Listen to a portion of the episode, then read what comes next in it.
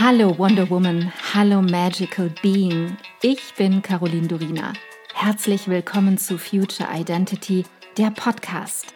Ich bin so froh, dass du hier bist, dass du dir selbst dieses Zeitgeschenk machst und dich auf einen intimen und transformierenden Seelenquickie mit mir einlässt, mit meinen Worten und meiner Stimme auf eine Reise durch das Dunkel ins Licht. Wir überqueren die Brücke hinein in deine Future Identity und in die Innovationen von morgen. Ich kann es kaum erwarten, meine Gedanken und Erkenntnisse für das Jetzt und die Zukunft mit dir zu teilen. Alles, worüber wir hier sprechen, geschieht für dich, für dein Jetzt, deine Vergangenheit und deine Zukunft. Denn nur wenn deine Vergangenheit entstaubt und dein Jetzt vollkommen klar ist, kann deine Zukunft abgehen wie eine Rakete. Lass uns furchtlos sein. Und let's begin the future now.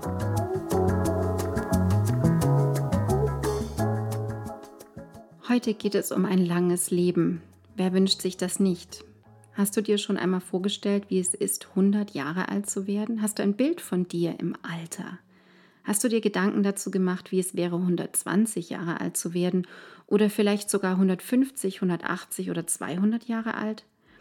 Ich habe mir immer wieder überlegt, was das bedeutet für unsere Lebensabläufe, für die verschiedenen neuen Lebensabschnitte, die hinzukommen, für unsere innere Haltung, aber auch natürlich für unsere Körper, unsere Gesundheit. Lehn dich mal für einen kurzen Augenblick zurück, natürlich nur, wenn du nicht im Auto bist oder auf dem Fahrrad sitzt. Schließe deine Augen, wenn möglich, und reise mit mir gemeinsam in die Vergangenheit.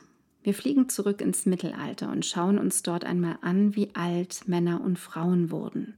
Frauen wurden damals etwa 24 Jahre alt und Männer im Durchschnitt 29. Sieh das. Das Todesalter 24 und 29. Seit etwa 1750 gab es einen kontinuierlichen Anstieg und wir hüpfen jetzt ins Jahr 1871 und dort ist die Lebenserwartung bereits auf 35 Jahren bei Männern und 38 Jahren bei Frauen angestiegen, aber immer noch ganz schön viel weniger als heute. Ein großer Sprung findet knapp 100 Jahre später statt. 1965 liegen Frauen bereits bei 73 und Männer bei 68 Jahren. Und ab diesem Zeitpunkt geht es schrittchenweise immer weiter nach oben, bis wir heute beim Endergebnis von 83,4 Jahren bei Frauen und 78,5 Jahren bei Männern ankommen. Alles laut Statistischem Bundesamt. Unglaublich, eine Verdoppelung der Lebenserwartung in etwas mehr als 200 Jahren und es geht weiter voran. Die hygienischen Bedingungen haben sich erheblich verbessert im Kleinen und Großen. Die medizinische Versorgung ist in alle Bereiche vorgedrungen. Die Industrialisierung und auch die Bildung haben ihren großen Teil dazu beigetragen. Doch wo geht es in Zukunft hin? Geht es einfach immer weiter so? Bleiben wir beim linearen Wachstum oder wird es auch hier exponentiell immer schneller nach oben gehen? Bei Befragungen im Rahmen einer Studie des Munich Center for the Economics of Aging, MEA, aus dem Jahr 2012, liegt jetzt auch schon wieder zehn Jahre zurück, schätzten Frauen ihre Lebenserwartung durchschnittlich auf 80,3 Jahre und Männer tippten auf 75,8 Jahre. Beide lagen also einige Jahre darunter. Der Rückschluss, warum das Ergebnis so war, war folgender. Die Lebensgrundhaltung des Deutschen ist von Pessimismus geprägt. Wen wundert diese Feststellung jetzt? Und ein kleiner Nebengedanke dazu. Wie alt könnten wir bloß werden, wenn wir diesen, also den Pessimismus, komplett ablegen würden? Was wäre dann möglich von Natur aus schon? Ein anderer Gedanke ist, dass wir Menschen es gewohnt sind, unser Leben im Vergleich zu leben. Ein permanentes Abgleichen findet statt. Das bedeutet, wir vergleichen unsere Lebensdauer, unsere Jetzt-Realität mit der unserer Vorfahren. Und diese wurden natürlich weniger alt, sie sahen auch anders aus. Anstatt uns darauf zu fokussieren, dass da viel, viel mehr möglich ist. Vorausgesetzt natürlich, dass du es willst. Es ist auf jeden Fall sehr spannend zu beobachten, wo das Ganze auf natürliche Art und Weise noch hinwachsen wird. Denn pro Jahrzehnt nimmt momentan die Lebenserwartung um 2,5 Jahre zu. Und das sind pro Generation, die ja in 30er Jahrschritten gerechnet wird, immerhin 7,5 Jahre. James Wopel, der Direktor des Max-Planck-Instituts für demografische Forschung in Rostock, hat bezüglich des grundsätzlichen Überschreitens der 100er-Marke eine interessante These und ist da sehr, sehr optimistisch. Jedes zweite Kind, das heute geboren wird, erlebt seinen 103. Geburtstag. Betrachten wir zuerst noch einmal die Gründe für die konstant steigende Lebenserwartung. Und da gibt es sechs Hauptaspekte, die wir noch einmal ein bisschen näher unter die Lupe nehmen. Einige davon habe ich bereits so im Vorbeigehen genannt. Es ist zum einen der steigende Wohlstand. Er trägt viel dazu bei, denn je entwickelter ein Land, desto größer und höher die Lebenserwartung. Je wohlhabender eine Nation ist, desto mehr Geld fließt natürlich auch in das Gesundheitssystem.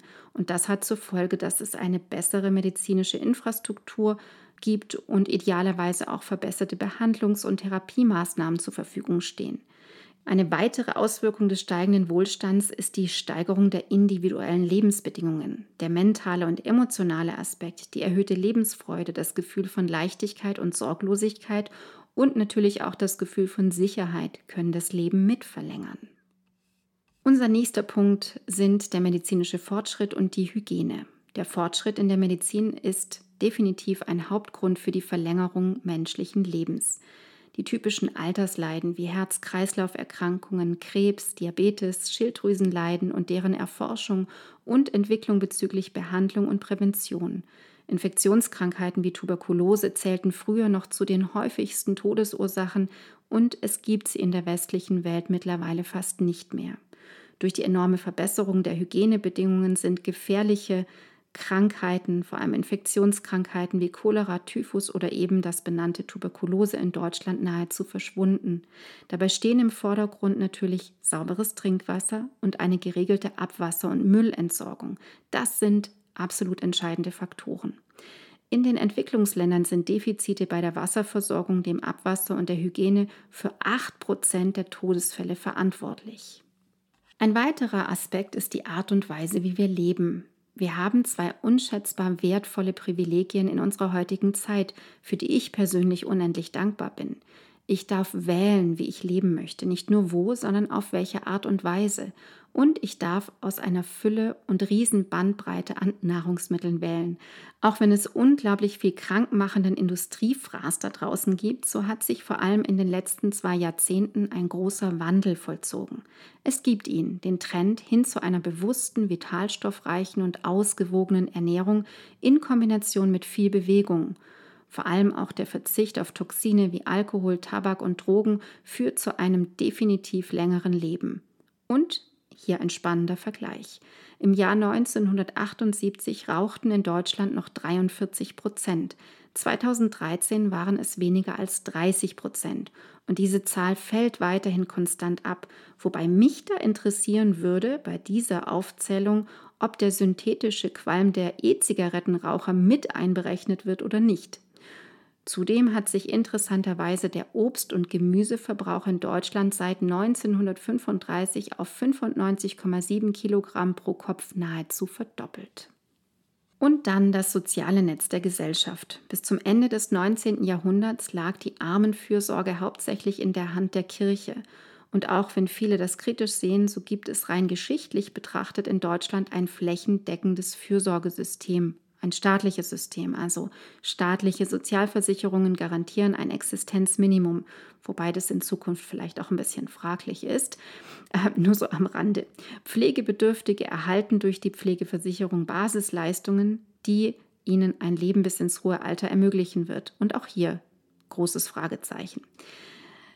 Das liste ich jetzt aber trotzdem vor allem im Vergleich zu wirklich früheren Zeiten auf, um unsere Entwicklung, also wie sich unsere Gesellschaft entwickelt hat, um das aufzuzeigen. Denn die Verarmung und Verwahrlosung von Kranken oder Älteren in der Gesellschaft des Mittelalters bis hinein in das Jahr 1900 war eben oft ein Sterbegrund. Und zu guter Letzt spielt natürlich auch das Bildungsniveau eine entscheidende Rolle in Bezug zur Lebenserwartung von uns Menschen. Ganz einfach. Je höher die Bildung, desto höher die Lebenserwartung. Studien belegen, dass gebildete Menschen mehr auf ihre Gesundheit achten als geringqualifizierte. Dabei geht es um Aspekte wie mehr Sport und Bewegung, bewusste Ernährung oder auch mehr Vorsorgeuntersuchungen und auch die Art und Weise, wie Kinder in den Familien aufwachsen und an das Leben herangeführt werden. Ein höheres Bildungsniveau führt in der Regel auch zu einem besseren Verdienst und körperlich weniger anstrengenden Tätigkeiten im Beruf. Und jetzt hätte ich den letzten Punkt fast außer Acht gelassen, denn da kommen sie noch, die Arbeitsbedingungen. Da habe ich ja schon hingeleitet. Denken wir zurück hin zu den Anfangszeiten der Industrialisierung. Damals waren die Arbeitsbedingungen extrem schwer und gesundheitlich sehr bedenklich. Um 1870 waren 78 Stundenwochen und Kinderarbeit keine Seltenheit. Freie Wochenenden gab es ohnehin nicht, geschweige denn Ferien, und die körperliche Arbeit stand im Vordergrund so hatte der körperliche Verschleiß oft einen frühen Tod zur Folge. Durch den Wandel in eine Dienstleistungsgesellschaft sind viele strapaziöse Arbeiten verschwunden. Die Menschen arbeiten weniger und bekommen mehr Ruhephasen. Und auch das Thema Arbeitsschutz wurde in Unternehmen natürlich immer wichtiger. Das sind also einige Grundvoraussetzungen dafür, dass in westlichen Gesellschaften die Lebenserwartung steigen konnte. Doch was bedeutet es konkret, wenn wir immer länger leben? Mir persönlich sind jetzt fünf wichtige Lebensbereiche durch den Kopf gegangen, die neu gedacht werden dürfen, wenn wir wirklich mal 150 Jahre leben. Erstens, dein Körper. Bislang ist ein Körper nicht dafür ausgelegt, mehr als ca. 105 Jahre alt zu werden. Denke nur an Bereiche wie Gelenke, Zähne oder auch die inneren Organe. Wie lässt sich das optimieren? Welche Stellschrauben können da schon im Vorfeld gedreht werden? Zweitens, Arbeit und Beruf. Wie lange werden wir arbeiten? Wie schaffen wir das? Wie schafft es der Körper? Wie können wir fitter sein? Und vor allem, wie lange sind wir wirklich fit genug, um zu arbeiten und dann auch genug Geld zu haben? Drittens, Beziehung finde ich ja sehr spannend. Aktuell wird eine von drei Ehen geschieden. Wir liegen bei 39,9 Prozent Scheidungsquote. So zumindest stand heute in 2022. Wenn wir noch einmal, nee, Entschuldigung, 2021 war das, die Statistik von 22 gibt es ja noch gar nicht. Wenn wir noch einmal die Zahlen von früher betrachten, wie alt Menschen 1871 wurden, du erinnerst dich, Männer wurden durchschnittlich 35 Jahre alt und nehmen wir an, sie heirateten mit 28, 30 Jahren und die Frauen, die sie heirateten, waren zu jener Zeit etwa 20 Jahre alt. Das bedeutet, sie verbrachten, wenn es richtig, richtig gut lief, fünf bis zehn Jahre in dieser Ehe. Wenn wir heute im Alter von 30 Jahren heiraten, könnten wir locker 50 Jahre in dieser Ehe sein.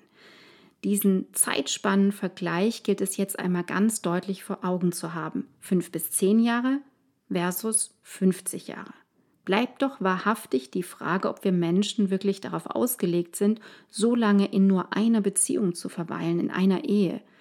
Also auch jetzt schon ist es wirklich auch eine aktuelle Fragestellung. Doch das ist natürlich ein ganz anderes Kapitel. Und wenn jetzt die Lebensdauer noch weiter steigt, ist es doch naheliegend, dass wir nicht nur eine, zwei, sondern vielleicht, wenn wir es denn so wollen, drei, vier oder fünf Ehen als Standard leben werden. Also ist so meine Überlegung. Familie der vierte Punkt, den ich mir angeschaut habe. Wenn du die Familienstruktur betrachtest und siehst, alle werden älter. Das bedeutet, dass wir alle mehr voneinander miterleben, also längere Zeit gleichzeitig leben werden. So etwas wie Ur-Ur-Urgroßeltern mit den zweiten Enkeln könnte das neue Normal sein. Hier auch die Frage oder vielleicht ein Idealbild, wie eine neue Form der Großfamilie über Generationen hinweg entstehen könnte und miteinander leben könnte. Fünftens die Gesellschaft. Der Generationenvertrag. Er funktioniert ja jetzt schon lange Zeit nicht mehr. Und er wird dann erst recht in Frage gestellt werden müssen und er müsste ersetzt werden. Auch so etwas wie schon weiter vorne erwähnt, das Rentenalter müsste absolut neu definiert werden. Ich bin so gespannt zu lesen und zu hören, was du darüber denkst. Möchtest du gerne 150 Jahre alt werden? Kannst du dir das vorstellen? Wenn du magst, dann verbring doch ein paar Minuten mit dieser Vorstellung und teile deine Ideen mit mir. Ich danke dir so sehr, dass du heute deine kostbare Zeit, deine Aufmerksamkeit und deine Liebe zum Leben mit mir geteilt hast. Ich hoffe, ich konnte dich auf deinem Weg zu deinem wundervollsten Ich in der Zukunft inspirieren. Vergiss nicht, einen Blick in die Show Notes zu werfen Dort findest du alle wichtigen Informationen und Links. Wenn du jetzt erfüllt in deinen Tag gehst, dann danke ich dir, wenn du diesen Podcast einer Freundin oder Bekannten weiterempfiehlst und du mir Feedback gibst. Hinterlasse super gerne deine Meinung und teile deine Gedanken mit mir, was mit dir am meisten in Resonanz gegangen ist und was nicht. Entweder direkt hier unterhalb bei iTunes oder schreib mir auch gerne unter meinem Podcast-Post auf Instagram unter Miss Caroline Durina. Ich freue mich immer riesig, eure Kommentare zu lesen. Wenn du mehr über mich wissen möchtest, dann komm rüber auf meine Webseite carolindurina.com. Dort bekommst du alle Informationen zur Kreation deiner Future Identity, zu meinen Kursen und meinem Mentoring-Angebot und da gibt es auch den Future Identity Mitgliederbereich.